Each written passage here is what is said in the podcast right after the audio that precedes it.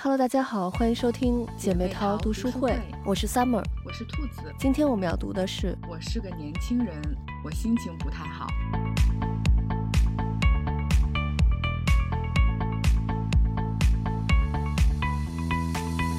这个月咱们要读一个丧丧的系列，就是阿兰·卢的这个几本小说。嗯，我相信其实就算不知道阿兰·卢，但是。呃，他的这本书名儿《我是个年轻人，我心情不太好》，可能也有很多人都听说过。对，嗯，我觉得年轻人的这个迷茫，好像在这个现代化的社会越来越严重了。嗯，这本书是一九九六年出版的，当时身在挪威的这个作者阿兰·卢已经开始对人生、对世界、对这个宇宙产生了很多疑问，但是随着这二十多年社会的发展。这个问题呢，我觉得不但没有好转，反而越来越多的年轻人感觉到了迷茫。嗯嗯，尤其是我觉得这几年因为疫情，嗯、呃，一个是大家被困在这个原地不能出去，就觉得很闷；另外一个呢，就是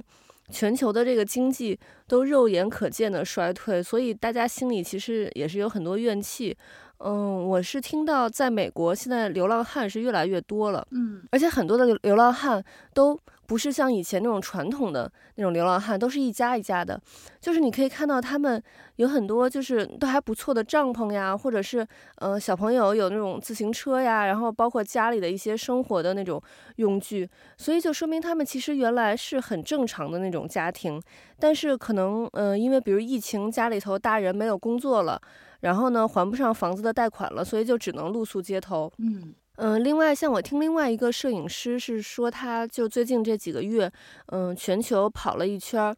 尤其是在非洲呀、中东、中亚那边，然后他就发现，在那边就这种极端的宗教组织就开始抬头，像街上呀也能看见很多相关的标语之类的。其实我觉得这个就是一个是大家心里头都有这种呃迷茫还有怨气，另外一个大家都是心里想找一个呃能慰藉的地方，所以就特别需要找一个出口。你包括像这几年，因为这个疫情的原因，其实年轻人的就业也是很大的一个问题。嗯，正好像国内就是，嗯，高考刚结束嘛，嗯嗯，等于是有一批孩子即将是要进入到大学，可能很多人还是对大学生活是有非常多的向往和憧憬的，但同时，嗯，嗯这。等于也是一波毕业季，嗯，也有很多的学生是要走入社会的，嗯，嗯，但是因为疫情的原因，其实就是这一批毕业的学生，他们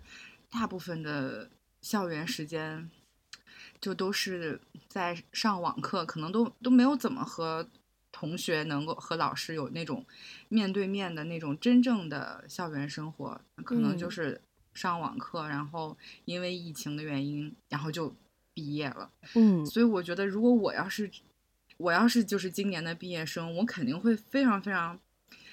迷茫的，就是有一种不知道该何去何从。嗯，就是可能有时候甚至会觉得，哎呀，就是就像书里面的这个主人公一样，就这个后面的世界到底是会变得越来越好呢，嗯，还是会越来越坏呢？就是。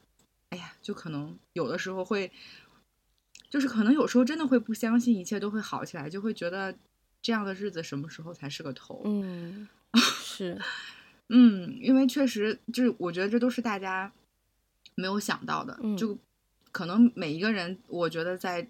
这几年多多少少都会有很丧的时候。对，没错。嗯，对，我记得我就是。呃，研究生毕业，然后在香港就想在香港先工作一段时间嘛，嗯、所以那段时间也是在找工作。我当时就是还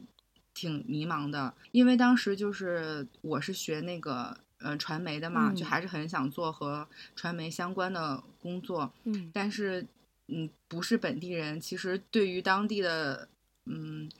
呃包括语言啊，还有一些其实还是多多少少有有一些障碍的。嗯。嗯，所以当时找工作的时候，就真的是也挺迷茫的。我有时候晚上会睡不着觉，然后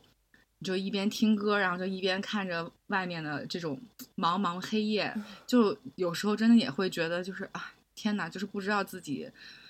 何去何从，就是哎，明天醒来就也不知道呃会不会就是拿到新的那个 offer，嗯，然后有时候去面试了，但是就是那个结果，呃，跟我想的又不一样，因为当时就比较有意思，因为我是内地人，嗯、然后呃，就很多香港的公司是想发展在内地的业务，他就会觉得你是内地人，你就非常合适，嗯、但我当时是想留在香港工作，嗯，所以就是就他和你的预期其实就很就这个落差还挺大的，嗯。嗯，所以那段时间我觉得。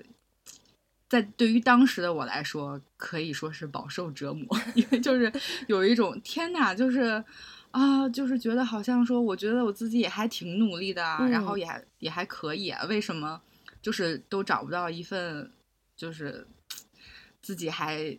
比较满意的工作，就觉得哎呀，怎么这么难？嗯，然后就当时就是每天就是因为你除了找工作，你也也也干不了别的什么事情了。嗯就真的很容易胡思乱想，然后那段时间就是跟这我，所以我特别能理解这个书里面的主人公他那种，呃，想这个想那个，嗯、就是在想有没有意义。就我那个时候就也会有这样的阶段，嗯，所以看这个书我就感觉跟看电影一样。对，是这个书是就是很有画面感。对，就你刚才说到你那个在香港的时候，我突然想到前两天是这个香港回归二十五周年，嗯、对。嗯，我我觉得香港其实就最近几年变化其实还是挺大的。嗯，你那个时候在香港，呃，你会说粤语吗？呃，我当时会说，但不是特别的，就是就是很明显，你能听出来你不是本地人。嗯，就是你能和别人沟通和交流，但是别人一听就知道 你不是地道的本地本地人。那就是你面试的时候都是用用粤语还是用普通话？嗯、呃，他面试的时候就是。呃，他会是你的语言，就是呃普通话呀，然后粤语和英语，嗯，他都会问一些，就想看看你的这个语言掌握的情况。嗯，不过我觉得现在可能是越来越多的香港人想来内地来工作来了。嗯，对，因为我觉得肯定，因为整体来说，肯定还是内地的，嗯、呃，市场更大，机会。更多一些，嗯，然后看这个书的过程当中，就是会看有网友划线留言，有一个网友就说，嗯、呃，他当时高考完，然后那个暑假在学学车，然后在坐在驾校的那个车的路上，嗯，看着周围的这个景色啊，他就是，哎呀，对未来的世界充满了向往，但是呢，他现在四年之后要毕业了，就就非常非常的迷茫，不知道。自己应该怎么办？所以他就在这个后面留言。嗯、我当时看到这一段就挺有感触的。嗯，因为我最开始知道这本书是因为在书店，然后他有一个卖那种周边，就有帆布包，然后那个帆布包上是印着这个名字。我当时觉得，哟，这句话说的真好，然后就是，嗯，非常符合我。然后我就说到心坎里了。这个 对，然后我就买了这个帆布包，然后后来，然后就。但是都 好久了，到现在还真的读了、嗯、读了这本书，嗯，我就觉得还是挺有意思的，因为每一个人都会有这样的时刻，呃，可能是大的或者是小的，然后我就觉得，嗯、呃，如果能在这个时候看到这本书，其实也是挺好的一种一种倾诉吧，就是你会觉得有一个人他懂你。然后你刚才说到那个流浪汉，我就想起来，因为我这周刚看了一个新的综艺节目，叫《Fly to Dance》，然后是那个呃韩国的综艺节目，它是大家可能都知道那个 Henry，就是呃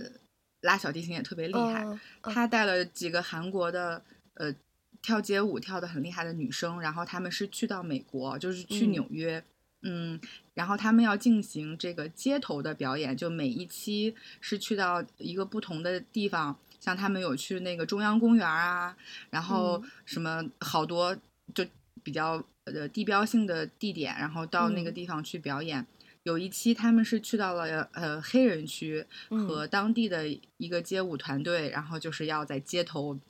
切磋。然后他们表演的时候，我就是看到。路边因为有很多人围观，但其中有一个，呃，就是流浪汉，因为他有他有他有拿着一根木棍，然后还有一个大的像像麻袋一样的东西，就是很明显能看出来他的这个身份。嗯，然后呢，呃，就是现场因为很热烈，然后他也就跟着一起在旁边律动，在跳，嗯、然后就能看出来他很享受这一切。后来，嗯、呃，这个当地的黑人舞者跳完之后，哎，他特高兴，就就跟他那个以黑人打招呼的那种方式就互相击击拳，嗯，然后他一直没有走，因为我看他就一直在，还换了个位置，在那儿观看，嗯、然后就发现他很享受。很享受这一切，然后当时这个场景给我留下的印象很深刻，嗯，因为我是能感觉到他对生活是还是有热情的，因为就是能感觉到他的那种美好，所以我觉得这个点就很打动我。我觉得大家可能都需要这样的这种美好的点，就是虽然我们可能会遇到各种各样的问题，或者有一段时间自己的状态会不是那么好。但是，嗯，只要我们保有对生活的这种热情，这种对美好的向往，我觉得时间会给我们答案，可能真的是会过去的。我觉得，就多多少少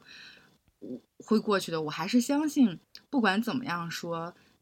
肯定还是会变好的，而不会变得更坏。嗯，嗯是，是你刚才说的那个大学生，嗯、我觉得我，我想，我估计他应该。也许是，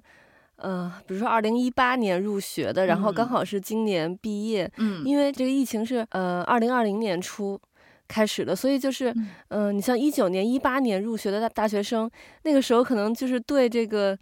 呃，未来的生活充满了希望，对这个大学的生活呀充满了各种向往，嗯、然后各种憧憬。结果就是今年或者是明年毕业的时候。就是发现，就首先他这几年大学的这个生活，基本上就是在网课当中度过的。你像我，其实像我就是那个，嗯、呃，我儿子是一七年出生，女儿是一九年出生的嘛，嗯、所以就这几年之前这几年，就是也没有办法能，呃，太多的去出去玩啊什么的。但是因为我们家就特别喜欢旅游嘛，所以我就是那几年没法出去玩，我就一直想着，哎呀，等孩子稍微大一点了，我要就是可以带他们出去玩了。嗯、结果就是。等二零年初的时候，这个疫情就一下起来了，嗯、就发现这几年就是哪儿都去不了。对然后，但我之前已经都已经憋了好几年了，嗯、你知道？是。然后就就只能就又又继续就在等，就包括我之前也说过，我已经有嗯、呃、七年，对，年有七年多没有回过国了。嗯、我当时就一直那个时候。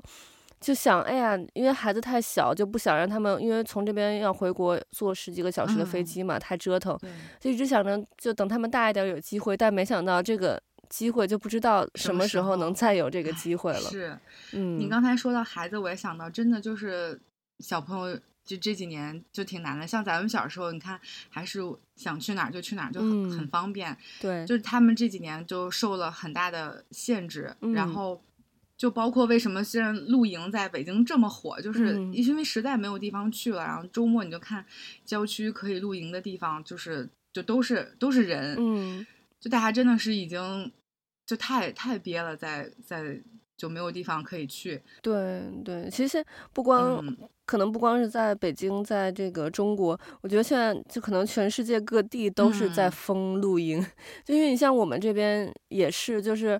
嗯、呃，你就虽说可以去别的国家，但是你像一般人，你也就是基本上不太会在这个日子口硬要说非去别的国家旅游，嗯、还是在国内玩。但是你像我们这个就国家这么小，就是一个小岛，嗯、其实基本上能玩的地方也都玩的差不多了，大家真的不知道能玩什么了。嗯、所以就是这几年也是露营呀，或者是各种那种 glamping，我不知道国内有没有那样，嗯、就是那种比较稍微豪华一点的那种露。营就他给你搭好的帐篷，嗯、然后里头各种东西也、对对对也有，也有对对对对，嗯嗯对，也是特别火。然后就是可能你要提前几个月就去预定那个、嗯、那个帐篷，是是。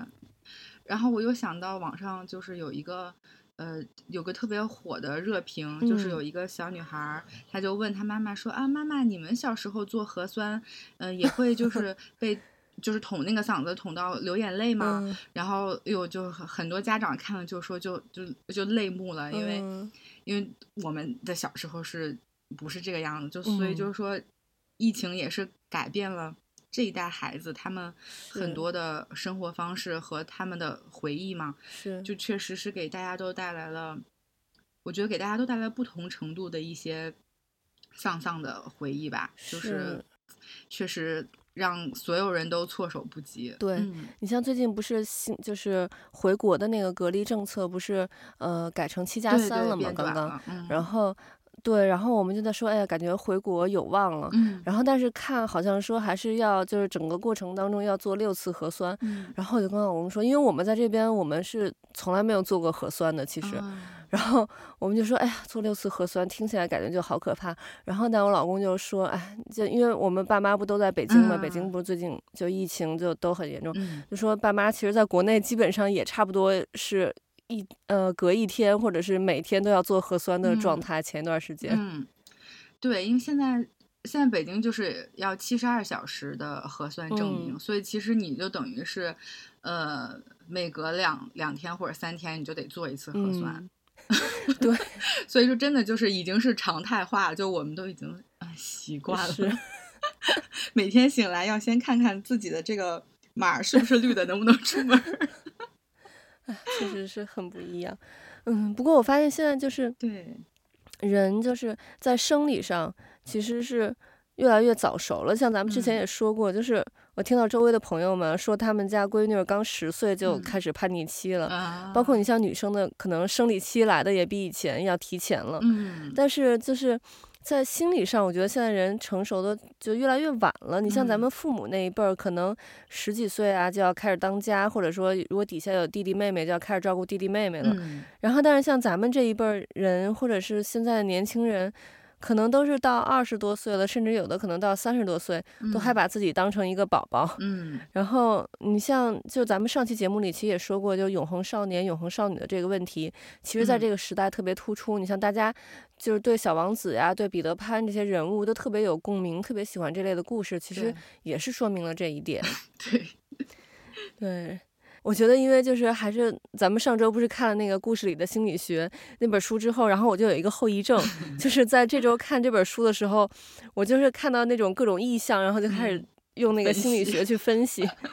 对，然后这本书里头，作者他不是说他有两个好朋友嘛，一个一好一坏。嗯。然后那个好的朋友呢，是在一个小岛上呃实习研究气象，这个就感觉呃这个好的朋友就是作者。呃，内心的那些好的面相，或者说是，呃，作者他向往的那些特质，嗯、尤其是里面有一个细节是说，这个好的朋友可以随时给作者发传真，但是作者呢，只有在想发的时候才给他这个朋友发传真。嗯，但是每一次这个朋友都是秒回他这个传真，我觉得这个就很像，就是说咱们和咱们这个意识交流的这么一个过程。嗯，另外作者的那个坏的朋友呢，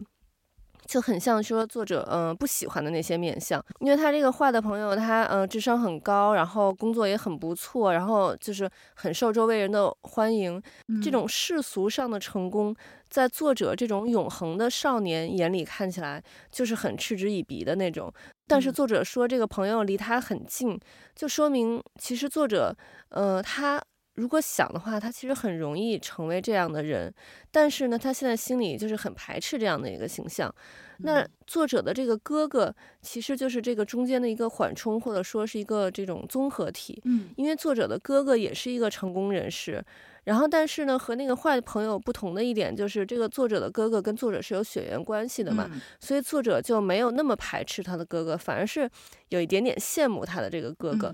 而且其实我们也能看到，就是这个作者的哥哥，其实也有好多种幼稚的成分在，包括就 是跟作者去打那个球的时候，各种这种幼稚的这个 成分，然后还有包括后面作者买了那个打地鼠的游戏，他哥哥就也承认，后来又偷偷的玩了几次，所以就是作者哥哥其实他就是很好的。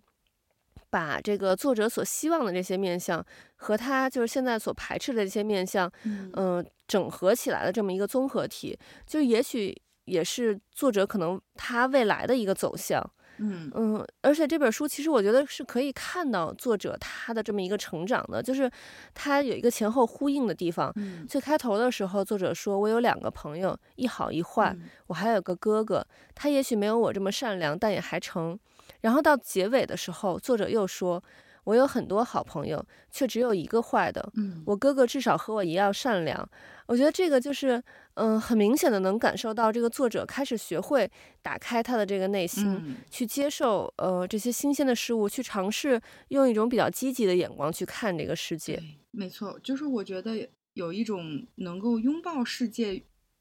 的态度，我觉得这个还是挺挺重要的。嗯，就是能怀抱一颗开放的心。嗯，所以就是我记得你之前也说过。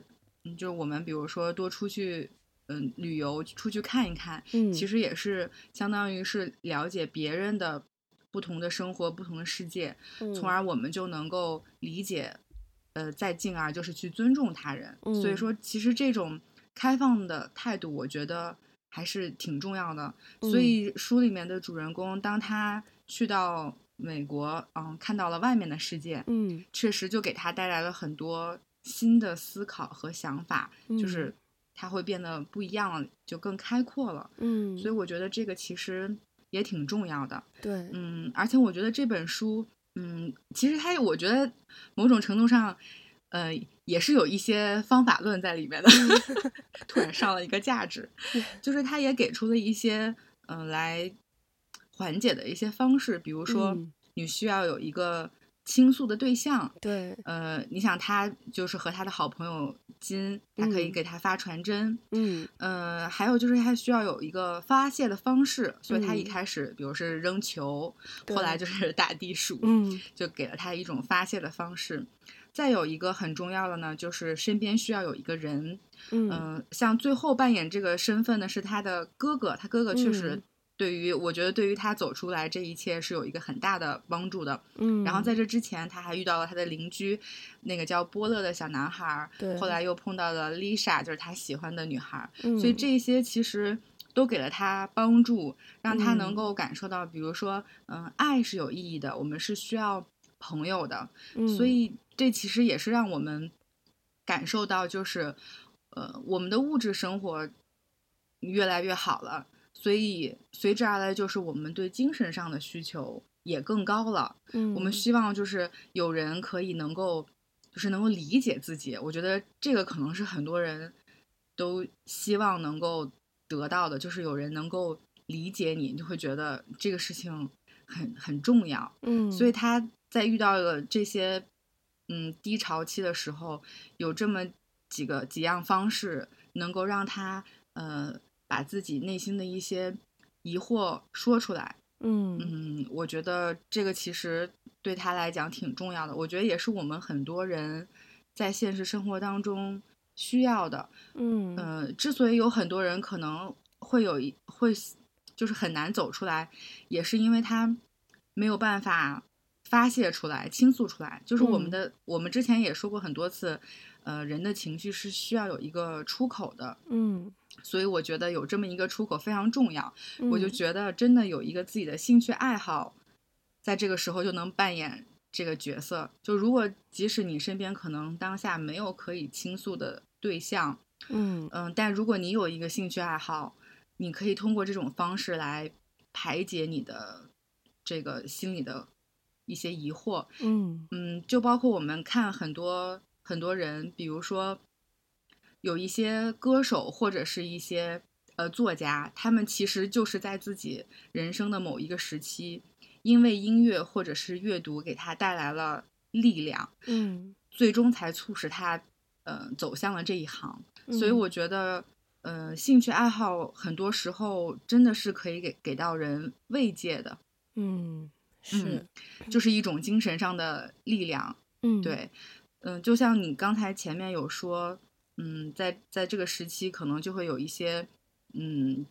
这个极端主义的宗教又又开始兴起了。嗯，就是说明其实人的内心他是需要这种精神上的支持和力量的。嗯，那这种力量从哪里来呢？我就觉得，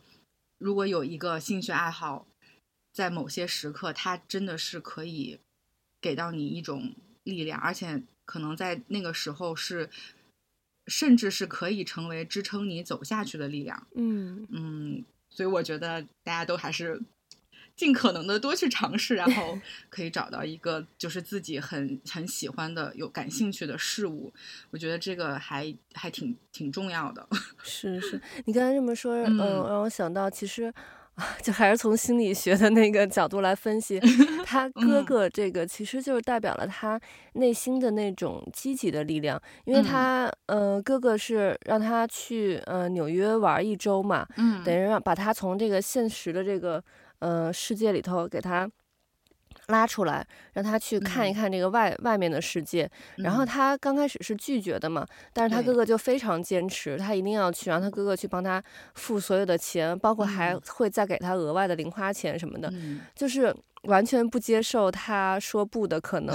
所以我觉得这个小说它好的一点就是他没有成为那种，如果说最后他还是没有去纽约，那这个小说就是非常就真的是很丧丧的那种的，然后就是一个就。完全躺平的这么一个人，但是最后他还是决定去了。嗯，包括他周围的这个人，他那个碰见那个女孩 Lisa，然后也是很鼓励他去。虽然两个人才刚刚开始一段这个恋情，然后但是他那个女孩就是很期待他去，然后呃，包括给他写明信片呀什么的，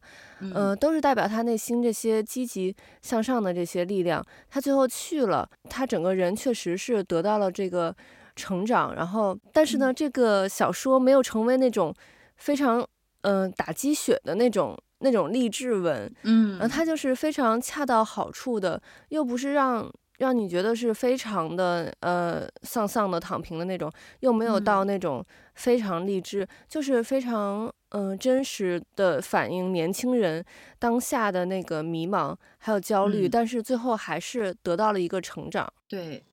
我觉得就是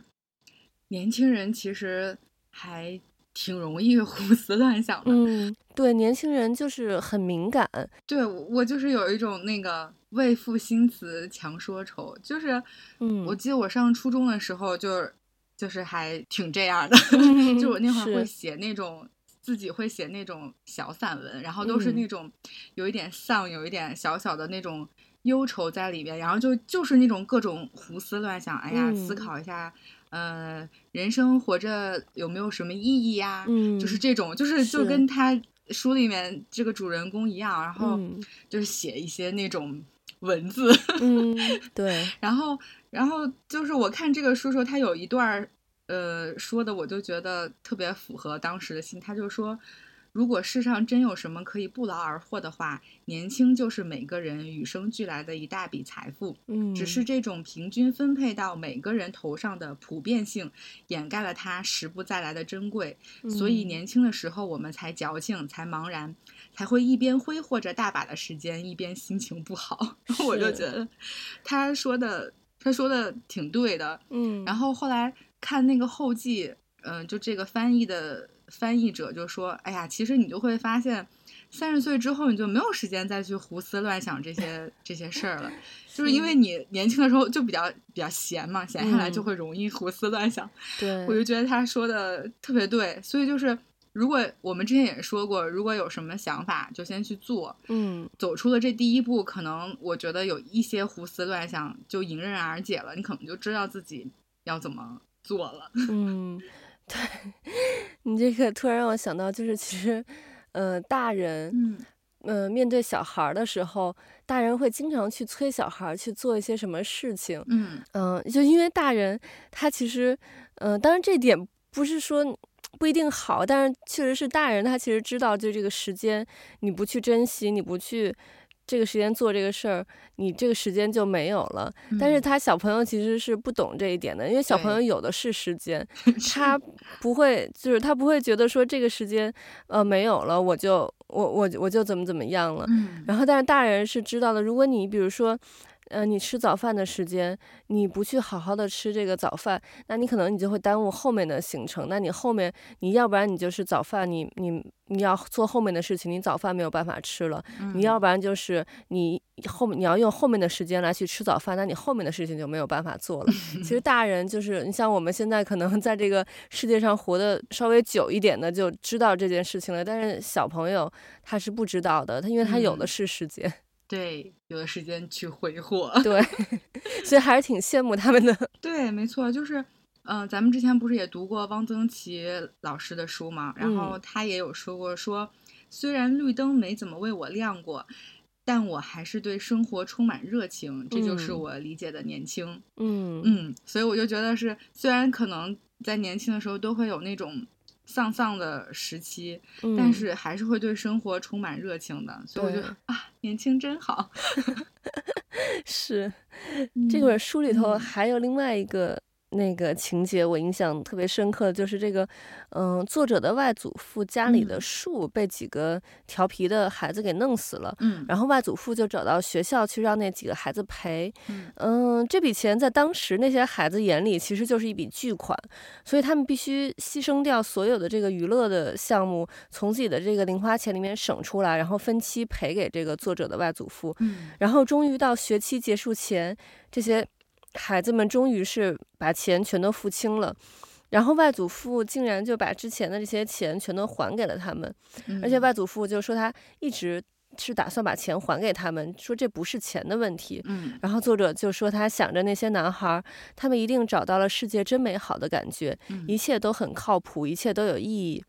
嗯，这个其实就让我想到最近我看到我们这边一个本地的新闻，嗯、因为新西兰是以畜牧业为主的嘛，就是羊比人还要多。嗯、然后就这边有一个人，他家里是世世代代都是养羊的，嗯、但是呢，他就一直觉得好像就是缺了一点什么东西，他想就。对社会做一些有帮助的事情，然后就因为各种嗯机缘巧合吧，他就和本地的这个警察局还有学校一起合作，让一些这种问题儿童去他的农场帮忙，然后。其实就这些问题儿童在去他农场去养这些小动物的同时，他们其实呃内心就是也得到了这个慰藉，然后他们就愿意去嗯、呃、稍微的敞开心扉，跟这个农场主去聊一些他们的事情，然后这个农场主就发现，其实所谓的这些问题儿童们。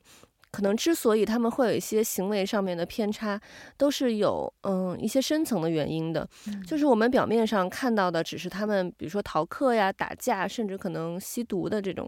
但是，呃，他们其实本身有的是，比如说在家里头受到虐待，有的可能是他们的至亲，或者是嗯特别好的朋友。突然间的离世，所以他们的内心其实也有非常多的迷茫，然后也有很多的无助，但是他们就是不知道要找谁去倾诉，要怎么去化解。但是他们呢，又想要发泄掉这个内心的这些情绪，所以就只能用这种方式来发泄出来。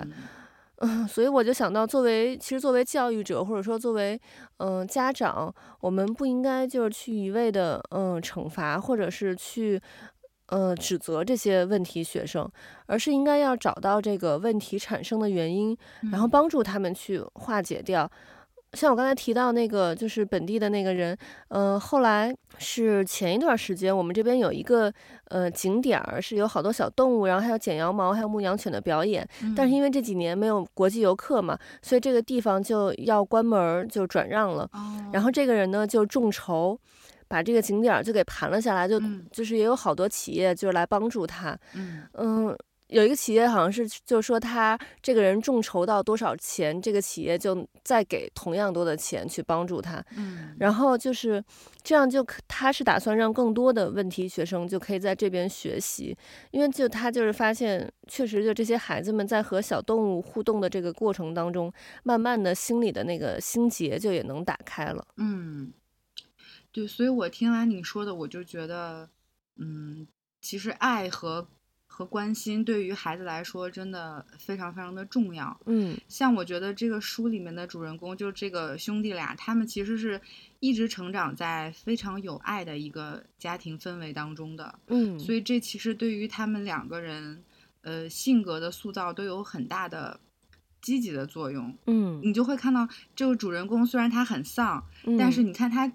这么不开心，这么丧，但是他还是做了很多靠谱的事情，比如说邻居托付他来照顾，嗯、呃，波乐，嗯、他同意了。对，然后他哥哥让他看房子，让他做很多事情，嗯、他都去做了。他没有在这段时间说，就是去放纵做一些不好的事情。嗯，他其实做的都还是一些非常好的事情。对，这其实就是。他之前的这种有爱的这种家庭教育的这种氛围带给他的这种积极的力量。对，嗯，对，所以我就觉得是爱真的对于孩子来说是非常非常重要的。然后你刚才说到他这个苹果树的事情，然后我就想到他哥哥小时候。呃，救了有一只受伤的鸟。嗯，本来他哥哥是希望说，在他的这个帮助之下，这个鸟可以恢复健康，然后重新回归家园。嗯，但是没有想到，就这个鸟还是没能活下来。嗯，他的爸妈就没有告诉这个哥哥，嗯，而是就跟哥哥说，这个鸟已经呃飞回去了。所以哥哥就特别开心，嗯，觉得自己真的帮助到了这个鸟，而且就是过了这么多年，爸爸妈妈都。嗯，没有告诉哥哥真相。嗯嗯，就我觉得其实这个还挺暖的。然后，嗯，弟弟是知道了这个事情，嗯，但我觉得他们两个人应该都能从这个里面当中，嗯，呃，感受到被爱和温暖包裹着的这种感觉。嗯嗯，就是无论他之后在社会上会经历一些什么，嗯，可能有一些比较险恶的地方，但是他想到当年的这个，肯定还是会。很温暖的，所以我就觉得，嗯，嗯，这种有爱的氛围真的很重要。就包括他后来遇到了自己这个喜欢的女孩，她的那个感觉又不一样了。嗯，所以我觉得爱和朋友，真对于每个人来说都是很重要的。嗯。嗯没错，嗯，这本书的引语里头写的一句话特别好，说让日常阅读成为砍向我们内心冰封大海的斧头。嗯，因为刚好咱们这个节目已经做满半年了嘛，对，通过这半年的阅读，我觉得我们就对这句话特别感同身受。没错，阅读我觉得就是能成为我们内心的一个避风港，让我们的心灵呢得到慰藉，同时也能充实我们的心灵，让我们做好随时起航的这个准备。嗯，是的，是这样的，就是，嗯，我咱们上周那个故事里的心理学，然后，呃，嗯、我看到有就是网络上的听友在下面留言，嗯，就说听了咱们这个节目，嗯，就准备去找这个书来看，嗯，所以我当时也就特别内心很激动，就觉得我们我们的节目也给别人带来了一种力量，就是他。嗯也会对这个书感兴趣，想去看，嗯，我就觉得这是一件非常非常好的事情。对，所以我也觉得，嗯、呃，我们在看书，对我们自己非常有益处，同时可能还会帮到别人，嗯，就觉得是一件非常有意义的事情，而且确实也让我的内心更丰富了。就这个，我之前也说过，就是因为，嗯，这几年大家的生活都有很大的变化，所以。在看书的这个过程当中，其实一部分也是带，就是以另外的一种方式去看世界了。还有就是会让自己的内心更充盈一些，就哎，就也就不会那样去胡思乱想了。所以还真的是非常感谢阅读这件事儿。嗯，对对对，所以就希望大家都能在这个阅读当中找到属于自己的。那份心满意足，对，是的。OK，那我们今天的节目就到这里了，我们下期再见，拜拜，拜拜。